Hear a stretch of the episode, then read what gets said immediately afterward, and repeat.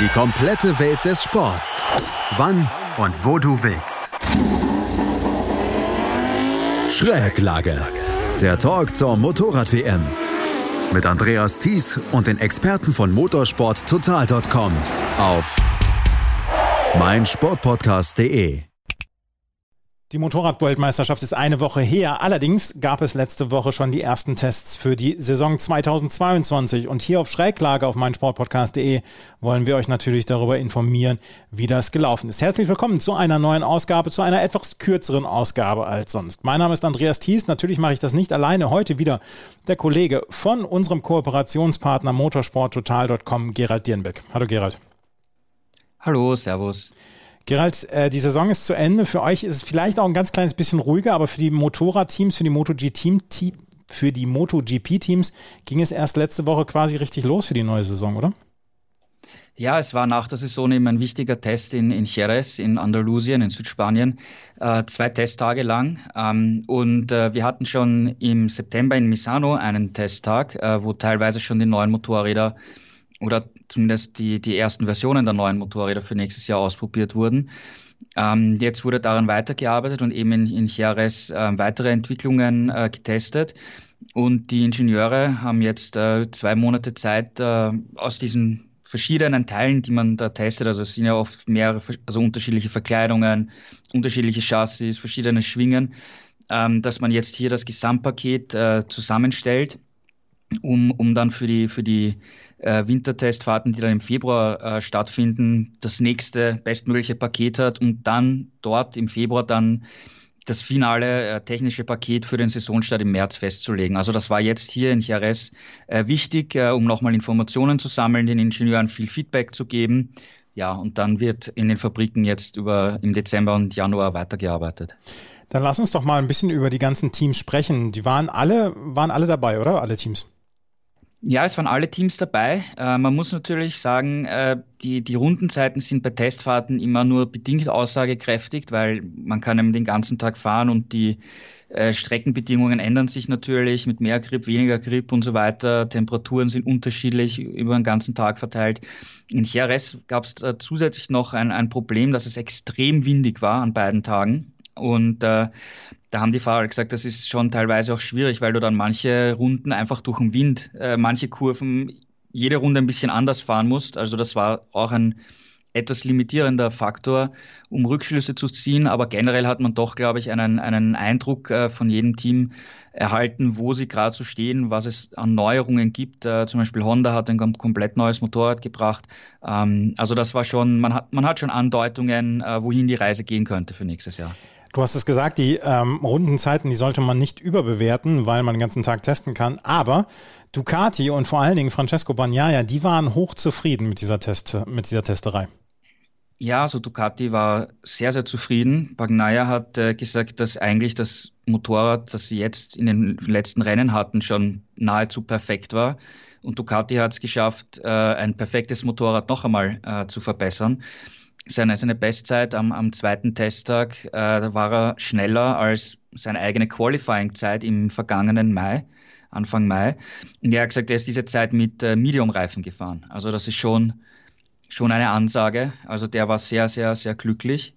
Äh, man, man sieht auch, wenn man jetzt das ein bisschen vergleicht mit, mit Mai, äh, mit dem Rennwochenende, ähm, da hat Ducati den Doppelsieg gefeiert damals, aber wir dürfen nicht vergessen, dass damals Quattro die Armbandprobleme hatte und eigentlich einen fast schon sicher geglaubten Sieg dann eben verloren hat, weil er langsamer fahren musste.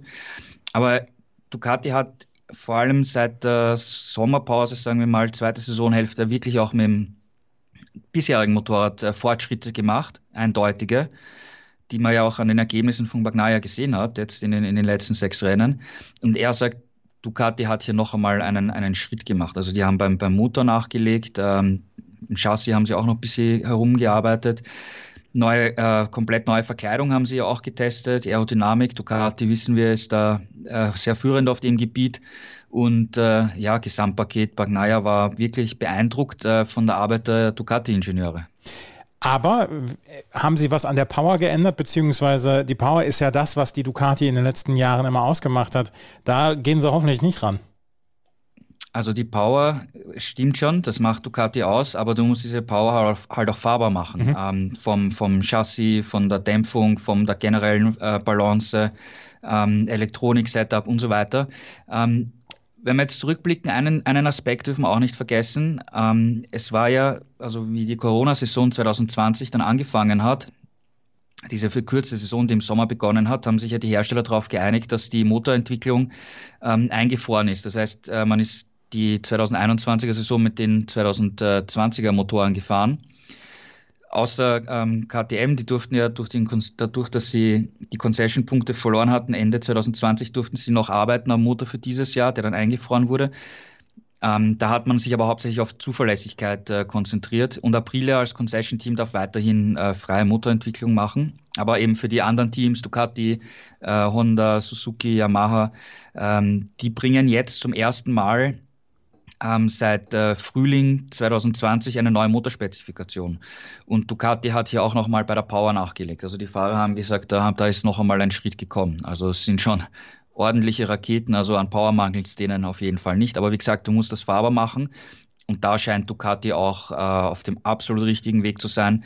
Bagnaia hat auch gesagt, sie haben wieder was gefunden äh, für die Konstanz, für die Renndistanz äh, mit gebrauchten Reifen. Also die machen einen sehr, sehr starken Eindruck, muss man, muss man wirklich festhalten. Und, das hast du in deinem Artikel dann auch über Ducati noch geschrieben, sie haben einen Didgeridoo-Auspuff. Ja, das Werksteam hat da einen neuen äh, Aus, ein neues Auspuff-Endrohr getestet und zwar das untere ähm, das von der vorderen Zylinderbank unten äh, unter Motor nach hinten rausgeführt wurde. Das war relativ kurz und da hat Akrapovic eine längere Version äh, gebracht und äh, Jack Miller hat gesagt, äh, ja, wir nennen es Didgeridoo. ähm, der, der Australier hat natürlich gleich einen, einen Scherz gemacht. Die Fahrer haben gesagt, sie können nicht jetzt sagen, ob das äh, wirklich einen, einen Unterschied macht. Also sie haben da nicht wirklich was gespürt. Da geht es auch um, um Details, wie gesagt, Motorabstimmung und so weiter. Jerez ist jetzt auch nicht unbedingt eine Strecke, wo man die Motoren richtig stark testen kann. Das wird dann vor allem der Sepang-Test zeigen, wo es extrem lange Geraden gibt. Äh, ja, also das war wieder eine, eine, eine neue Ausbaustufe. Ob man den dann im nächsten Jahr wirklich verwenden wird oder nicht, keine Ahnung, das ist noch offen. Das war vor allem, äh, damit die Motoringenieure und, und auch die Ingenieure von Akrapovic einfach äh, Daten sammeln, weil Akrapovic baut ja eigentlich für die, für die Teams, mit denen sie zusammenarbeiten, ja auch spezielle Auspuffsysteme. Ähm, der Auspuff von der Ducati ist anders als, als bei der KTM. Suzuki hat eine komplett eigene Lösung, wenn man sich das Endrohr anschaut. Also ähm, da wird auch in Details einfach weiter getüftelt. Also, die Ducati ist zufrieden. Wenn ich das richtig gelesen habe bei euch bei motorsporttotal.com, dann ist, dann sind die Meinungen, was die Yamaha angeht, so ein bisschen, äh, ja, die differieren so ein bisschen. Fabio Carteraro war nicht so ganz zufrieden. Andrea Dovizioso hat gesagt, ja, ich lerne dieses Motorrad so langsam besser kennen. Ja, genau. Also äh, Quattraro war nach diesem Test hier nicht sehr glücklich. Er hat auch ganz klar festgehalten, sie haben keine Fortschritte erzielt. Er hat seit ich meine, seit Menschengedenken, glaube ich, sprechen wir darum, dass die, die Yamaha mehr Power braucht. Und er hat auch gesagt, das weiß Yamaha, daran müssen sie arbeiten, sie brauchen mehr Power, weil wenn du gegen Ducati kämpfen willst, und sie haben ja nächstes Jahr insgesamt acht Maschinen im Feld und eben vor allem vorne ähm, vier starke Werksmaschinen, dann kommt vielleicht Marini noch dazu, ein Bastianini dürfen wir nicht vergessen. Und äh, wenn Yamaha und Quattro gegen die kämpfen will, dann muss er sie auch überholen können und äh, oder zumindest im Windschatten wirklich dranbleiben können, um dann auf der Bremse was zu probieren zu können. Und auch äh, Projektleiter, äh, die Yamaha-Ingenieure haben auch gesagt, ja klar, sie müssen an der, an der Power arbeiten. Und Quattro hat jetzt gesagt, ähm, alles, was Yamaha hier gebracht hat zum Test, fühlt sich im Prinzip so an wie das bisherige Motorrad. Also jetzt ist nicht wirklich mehr Leistung da. Das Chassis fühlt sich ähnlich an. Also er hat keine, keine Fortschritte festgestellt und hat gesagt, er hat sich ja ganz klar mehr erwartet. Und er erwartet sich auch äh, für den Sepang-Test einen, einen deutlicheren Fortschritt dann Anfang Februar. Und was interessant ist, er nutzt natürlich jetzt auch seine Stellung als Weltmeister mhm. und als, als absolute Speerspitze von, von Yamaha. Weil es ist natürlich klar, äh, Yamaha hat natürlich großes Interesse daran, den Vertrag mit Quattro so schnell wie möglich und so früh wie möglich äh, zu verlängern für die Jahre 2023 und 2024, weil sein Vertrag läuft jetzt Ende 2022 aus. Und da ist es natürlich in deren Interesse, ihn im Stall zu halten, ganz klar, weil er ist die Speerspitze. Und wenn wir zurückschauen, ähm, 2020, bevor dieser ganze Corona-Wahnsinn noch losgegangen ist, äh, hat Yamaha den äh, Vertrag für Quattro für 2021 und 2022 bereits im Januar bekannt gegeben. Und jetzt hat Quattro gesagt, ähm, jetzt gibt es absolut keine vorzeitige Vertragsverlängerung. Er möchte zuerst sehen, was äh, Yamaha technisch dann zu den Testfahrten in im Februar bringt. Und das ist, glaube ich, schon eine deutliche Ansage äh, Richtung Yamaha. Ja, also wenn du auf der einen Seite siehst, Ducati glücklich und happy und wir haben unser bestes, perfektes Paket noch verbessert und äh, Quattraro ist da enttäuscht und sagt ganz klar, wir haben keine Fortschritte gemacht, während die Konkurrenz Fortschritte macht, dann ist das, äh, ich, ich weiß nicht, äh, ich habe in einem Text auch geschrieben, vielleicht äh, schrillen bei Yamaha jetzt endgültig die Alarmglocken, dass sie da wirklich nochmal vor allem beim Motor was machen müssen. Mal schauen. Also Quattro war da nicht glücklich und äh, legt da, macht da wirklich Druck auf die Ingenieure. Aber was man dann ja auch sagen muss, du hast es eben gesagt, die, er nutzt vielleicht auch seine Stellung als Weltmeister aus. Besser ist es ja, wenn man früh darauf hinweist und sagt, Leute, das funktioniert so nicht und wir machen hier keine Fortschritte, als wenn man sagt, ja, das passt schon. Und im Februar dann sagt, hm, das hat gar nicht so richtig geklappt über den Winter. Naja, früh darauf hinweisen ist so eine Sache, weil ich meine, er, er weist da, glaube ich, schon seit der Yamaha-Fahrt auch natürlich darauf hin. Und wie gesagt, die Motorentwicklung war ja eingefroren. Das heißt, jetzt kann Yamaha, eben auch wie die, wie die anderen, den erst, das erste große Motorupdate bringen seit Winter 2019, 2020. Also hat man eigentlich im Hintergrund Zeit gehabt, zwei Jahre lang am, am neuen Motor äh, zu arbeiten. Und wenn Quattro sagt, ähm, im Endeffekt haben wir nicht wirklich einen Fortschritt äh, gemacht, dann bezweifle ich, dass da jetzt in zwei Monaten ein, ein mega Schritt kommen wird. Ja, ich meine, vielleicht überraschen uns die Yamaha-Ingenieure, was sie schon oft gemacht haben. Aber wie gesagt, glücklich war er nicht. Nee, glücklich war er nicht und Yamaha muss einiges tun über den Winter, aber das bleibt uns dann ja auch so ein bisschen erhalten. Wir brauchen, wir beiden brauchen ja auch Konstanten in diesem Podcast. Ne? Wir machen das jetzt seit vier Jahren ungefähr. Wir beide brauchen Konstanten in diesem Podcast. Ja, absolut, absolut. Ja. Also ich bin wirklich gespannt, was er dann im, im Februar sagt. Da werden wir eh auch wieder eine, eine Sendung machen. Dann werden wir sicher wissen, äh, in welche Richtung sich die Saison vielleicht entwickeln könnte. Ne? Weil wenn's, wenn er sagt, wir haben keine Fortschritte gemacht und Ducati macht weiter Fortschritte und wir sehen uns die, die vergangenen Rennen an, dann kann man schon irgendeine Art von Tendenz erkennen. Ja, Yamaha, also im Moment noch auf der Suche. Auf der Suche ist auch die KTM. Die haben viele Teile getestet, eine neue Aerodynamik, aber das 2022er Paket ist noch lange nicht zusammen. Ja, ist richtig. Ähm, auffällig war natürlich die, die komplett neue Aerodynamik, die auch etwas an, äh, an die Ducati-Lösung erinnert hat. Ähm, Brad Binder hat zum Beispiel gemeint, ja, es gab positive Aspekte, auch negative, was eh normal ist, wenn man, wenn man neue Teile findet. Oliveira hat gemeint, im Prinzip ist das Motorrad immer noch ähnlich äh, wie, das bisherige Motorrad. Und in den vergangenen Wochen haben beide Fahrer auch ganz klar gesagt, sie müssen weiter am, am Chassis arbeiten, an, an der Steifigkeit. Und da geht es um, um mini, mini, mini Details. Ähm, das ist wirklich eine Tüftelarbeit, hier das richtige äh, Setup äh, und Abstimmung zu finden. Und äh, es ist bei KTM jetzt eh so wie, wie in den vergangenen Jahren, dass sie eben die letzten Tests noch nutzen, um die verschiedensten Komponenten auszutesten und um eben dann im, im Winter alles zu analysieren und das äh, optimale Paket äh, zusammenzubauen. Äh, bei KTM haben wir natürlich auch die beiden äh, interessanten Rookies, äh, Augusto Fernan äh, Raul Fernandez und Remy Gardner. Die sind jetzt bei Tech 3 gefahren zum zweiten Mal auf der MotoGP-Maschine. In Misano konnten sie schon ein paar Runden drehen, aber da ging es eigentlich nur um, naja, probier's mal, spür mal die Power. Und jetzt bei dem Test ging es für, für die beiden Rookies, wie, wie auch für die anderen Rookies, darum, eigentlich mal eine gute Sitzposition zu finden. Ähm, Setup wird da meistens nicht einmal groß was gemacht. Da geht es eher darum, dass der Fahrer sich ans Motorrad gewöhnt, äh, die Leistung kennenlernt und jetzt über den Winter einfach Zeit hat, auch darüber nachzudenken und diese, diese Power, die, die man da auf diesem Motorrad hat, ähm, wirklich geistig auch zu verarbeiten und darüber nachzudenken, was, was kann ich tun, was muss ich tun. Für Rookies ist meistens auch der Winter, dass das Trainingsprogramm umgestellt wird, dass äh, du brauchst mehr Kraft, mehr Fitness ähm, für diese starken Maschinen. Also ihre Rundenzeiten kann man gar nicht äh, beurteilen. Ähm, da ging es jetzt wirklich nur darum, dass sie sich mal äh, dran gewöhnen. Mhm. Also, ähm, KTM im Moment noch so ein bisschen auf der Suche und die Rookies gewöhnen sich an das neue Motorrad beziehungsweise an das Motorrad überhaupt.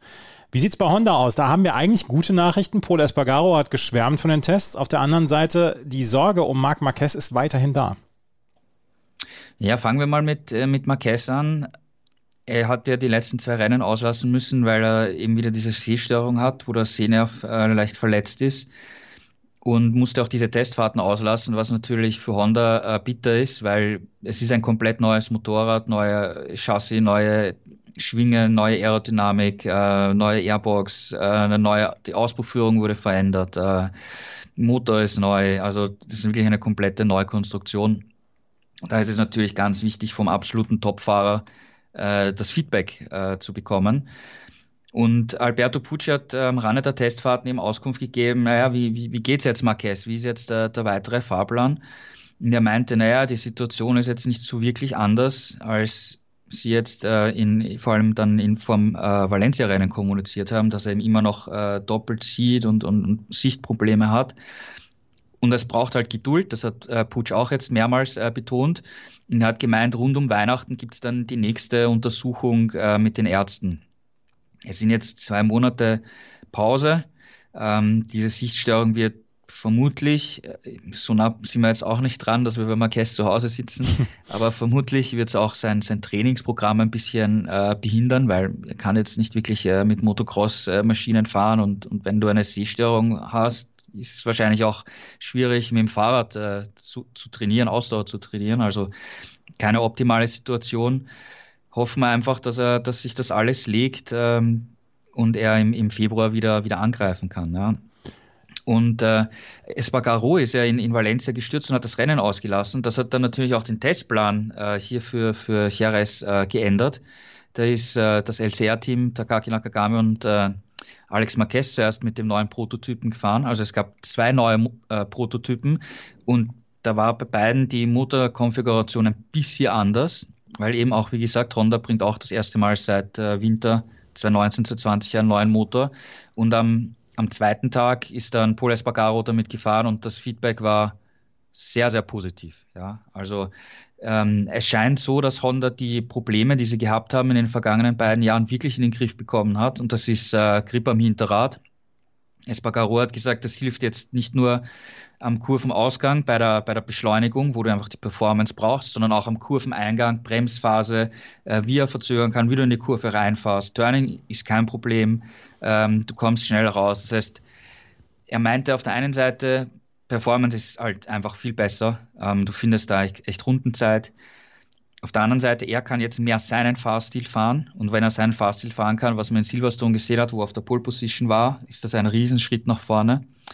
Und äh, ähm, ja, er meinte auch, sie können sicherer fahren, weil sie am, am Kurveneingang jetzt dann nicht, mehr, nicht so extrem viel riskieren müssen. Und Highsider, wie er in Valencia hatte, sollten jetzt eher nicht mehr vorkommen. Gleichzeitig ist nicht so viel Druck aufs Vorderrad ähm, am Kurveneingang. Das heißt, diese Vorderrad weg, wo sie das Vorderrad einklappt und wegrutscht, diese Stürze sollten auch geringer werden, weil Honda war einfach von den Werksfahrern die Marke, die die meisten Stürze hatte. Also sie scheinen hier insgesamt gesehen einen, einen riesen, riesen Fortschritt gemacht zu haben mit dem neuen Motorrad. Mhm. Also Honda ähm, auch mit Fortschritten bei Marc Marquez müssen wir nochmal sehen, wie es läuft. Ähm, kurz vor Weihnachten gibt es eine nächste Untersuchung. Dann wissen wir hoffentlich, wie es ihm geht, beziehungsweise wie er die Saison 2022 angehen kann. Und das werdet ihr natürlich dann bei motorsporttotal.com erfahren. Aprilia und Suzuki fehlen hier noch in unserer Aufzählung der Jerez-Tester. Lass uns mal mit Aprilia anfangen. Ähm, Maverick Vinales muss ja das Motorrad auch noch kennenlernen. Hat er das geschafft? Ja, also er meint schon, dass er immer, immer besser zurechtkommt und die, die vier Rennen, die er gefahren ist, weil Austin hat er ja ähm, ausgelassen aus, aus den Gründen, die wir, die wir kennen, mit dem, mit dem tödlichen Unfall von seinem Cousin. Und er hat diese, diese vier Rennen auch in erster Linie da, dafür benutzt, das Motorrad kennenzulernen, ähm, verschiedene Einstellungen äh, durchzuprobieren. Aprilia hat auch verschiedenes Zeug mit ihm getestet, um auch zu erkennen und zu, und zu sehen, was braucht denn er eigentlich als Fahrer, um ihm da technisch entgegenzukommen. Ähm, er hat auch gesagt, die Aprilia ist auch körperlich ein bisschen anstrengend zu fahren. Er muss jetzt den, äh, sein Trainingsprogramm etwas umstellen Und äh, er hatte jetzt natürlich mit Jerez, genauso wie, wie mit Portimao, eine Strecke, wo er Anfang des Jahres auch mit der äh, Yamaha schon gefahren ist. Da kann er für sich persönlich natürlich auch äh, Vergleiche anstellen. Und ich glaube, die befinden sich da schon auf einem, auf einem ganz guten Weg mit ihm, weil er setzt sich da jetzt nicht unter Druck und sagt, ich muss jetzt die Rundenzeit und das Ergebnis jetzt sofort und hin und her schaffen, sondern ähm, ich muss das in Ruhe kennenlernen. Ja? Also das ist psychologisch auch eine ganz andere Herangehensweise die etwas, äh, etwas Kritik kam von seinem Teamkollegen, vom Aleix Espargaro, weil der meinte, im Prinzip fahren wir da zu 98 Prozent mit dem gleichen Motor, wie wir die letzten Rennen bestritten haben. Ähm, gab keine neuen Entwicklungen. Er hatte sich ja auch mehr erwartet äh, von Aprilia und Dinge, die man eigentlich gesagt hat, die man da jetzt in Jerez testen wird, die, die sind einfach nicht gekommen. Ähm, die werden dann erst im, im Februar kommen. Und damit ist äh, Aprilia irgendwie vom, vom Gefühl her immer noch einen Schritt hinter den anderen Herstellern. Na? Weil wenn jetzt, okay, Honda bringt ein komplett neues Motorrad, die anderen haben mit Ausnahme von Yamaha vielleicht auch äh, viele Sachen gebracht, Fortschritte gebracht und bei Aprilia ist dann noch nichts gekommen.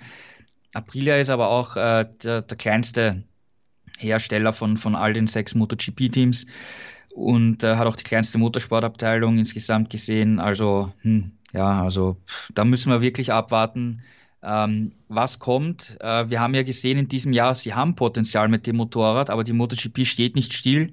Äh, während der Saison sind Entwicklungen gekommen, wie wir eben bei Ducati vorhin angesprochen haben. Und da muss Aprilia natürlich auch äh, nachlegen, nachlegen, nachlegen und äh, neue Entwicklungen bringen. Es handelt sich überall um Details. Schauen wir, ob sie es nachlegen können, ja, weil sonst fallen sie in der Hackordnung natürlich wieder retour, ja, und das Podium kommt, rückt immer wieder in weitere Ferne. Mhm. Und dann sind wir, wo wir bei Aprilia noch davon gesprochen haben, dass sie eventuell in weitere Ferne rücken, haben wir noch Suzuki. Und da haben Juan Mir und Alex Rins gesagt, Leistung, die kommt so langsam.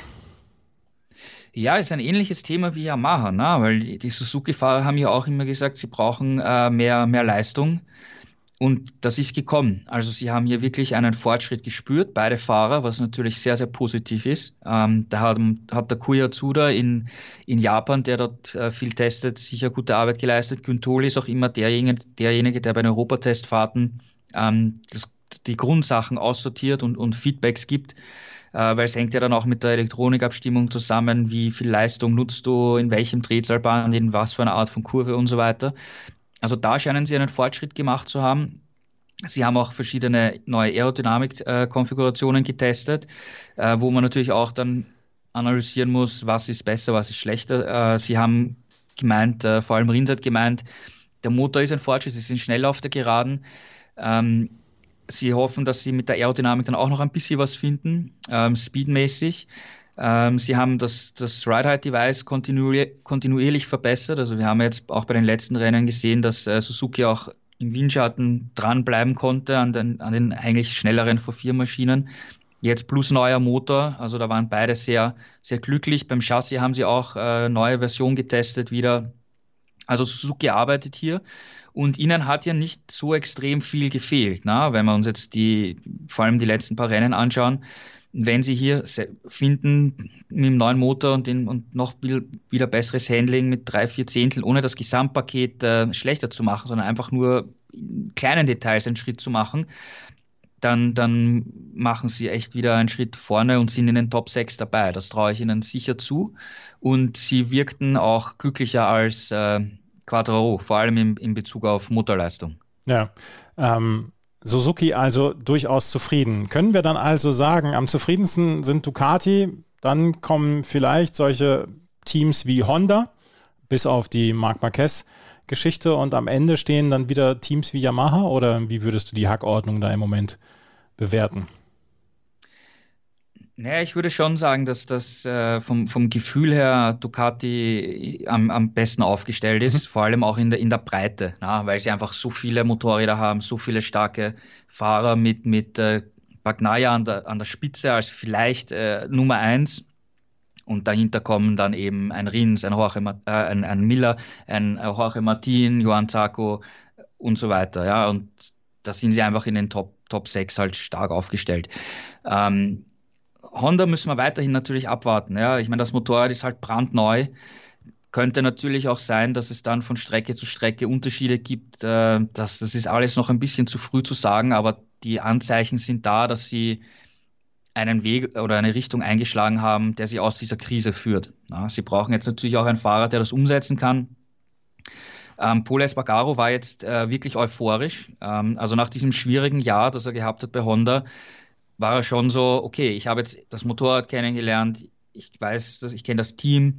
Ähm, jetzt ist für ihn ein Neustart. Also ich glaube, wir könnten dann, wenn wir dann im Frühling drüber reden, bei Paul Espargaro sagen, so, jetzt fährt er quasi seine erste richtige Honda-Saison. Also das wird auf jeden Fall spannend zu sehen, wie sich das Potenzial von Honda da auch dann in Ergebnis und Performance äh, um, umschlägt, ja, auf der Strecke niederschlägt. Wie gesagt, Suzuki, ähm, die arbeiten immer an ihren kleinen Details, scheinen einen Fortschritt äh, gemacht zu haben. Ja, dann würde ich eher Yamaha eben sehen. Also ich glaube schon, dass die eventuell hinter, hinter diese drei genannten Teams vielleicht zurückgefallen sind, weil äh, Stillstand, wie es Quattro gesagt hat, ist ja schlecht in der MotoGP. Ja, dann wirst du einfach von den anderen überholt und wenn keine Fortschritte kommen, sieht es momentan da halt nicht so euphorisch aus. Aber okay, es waren jetzt zwei Testtage. In, in Sepang könnte die Welt anders ausschauen, falls äh, Yamaha hier wirklich noch was bringt. Ähm, aber es wird sicher für ihn schwierig werden, ähm, die Titelverteidigung in Angriff zu nehmen. Ja, und KTM, wie gesagt, das war eine Achterbahnfahrt. Ähm, sie waren jetzt hier auch nicht vorne dabei von den Rundenzeiten, die man jetzt auch nicht, wie gesagt, überbewerten darf. Ähm, aber sie müssen hier wirklich wieder einen, einen, Schritt machen, um das, um das Paket äh, überall wieder konkurrenzfähig zu machen. Und äh, Pete Beyer hat auch letztens gemeint, sie müssen das, das Arbeitsfenster des Motorrads breiter machen. Das, das ist, äh, oft hatten sie es, äh, dass zum Beispiel am Vormittagstraining, wenn gewisse Temperaturen waren, das Motorrad super funktioniert hat und am Nachmittag, äh, wenn es ein bisschen wärmer war, dann gar nicht mehr oder wenn sie den Reifen auf eine andere Mischung umstecken mussten, dann sind sie aus diesem Arbeitsfenster rausgefallen und dann waren halt die drei, vier Zehntel weg, womit du dann halt dann nur mehr 12. 13. bist oder umgekehrt, ja, Vormittag, Nachmittag, je nachdem. Also das ist die, die Aufgabe, woran sie arbeiten müssen. Ja, schauen wir mal, ob sie es, ob es äh, schaffen, hier einen, einen Fortschritt wieder zu, zu finden. Dass sie es können, haben sie schon gezeigt. Ähm, ich habe jetzt wieder ein bisschen den Anschluss verloren, müssen wir abwarten. Und bei Aprilia müssen wir natürlich jetzt auch abwarten ähm, ob sie jetzt wirklich große neue Entwicklungen bringen für die Februartests. Und dazu haben wir halt im ganzen Feld halt einige interessante Rookies. Äh, das Gresini-Team ist wieder eigenständig, äh, die halt auch noch dazu die ganzen Werksmaschinen aufmischen können. Also es wird, äh, es wird nicht langweilig werden. Aber jetzt vor Weihnachten ist erstmal Schluss mit Testen, oder? Ja, es ist Schluss mit Testen. Ähm, ich glaube, Stefan Pradl testet nochmal in, in Jerez äh, privat, ob da jetzt noch ein Dani Pedrosa zum Beispiel von KTM dabei ist, weiß ich ehrlich gesagt nicht. Ähm, also das ist eher ein, ein, ein Test Ausschluss, unter Ausschluss der Öffentlichkeit. Und äh, für die Stammfahrer ist jetzt eh äh, Testverbot. Die sind jetzt äh, zu Hause. Die meisten werden Urlaub machen, Zeit mit der Familie verbringen. Viele werden jetzt auch vor allem Anfang Dezember mal zwei Wochen nichts tun, äh, wirklich äh, den Körper ausruhen lassen, rasten lassen und dann nachher wieder, wieder ins Training einsteigen, um dann eben für für, für, die Februartests äh, bereit zu sein.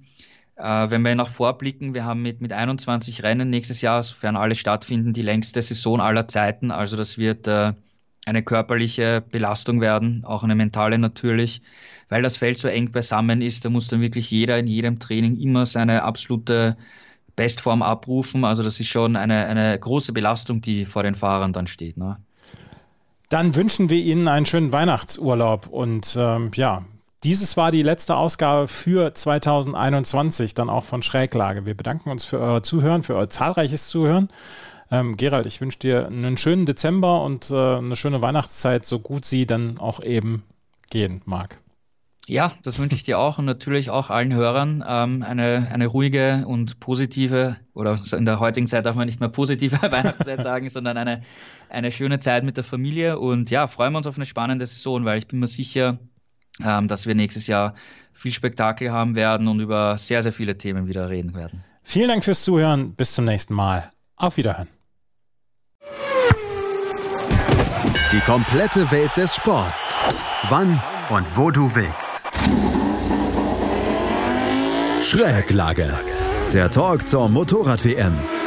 Mit Andreas Thies und den Experten von motorsporttotal.com auf mein Sportpodcast.de.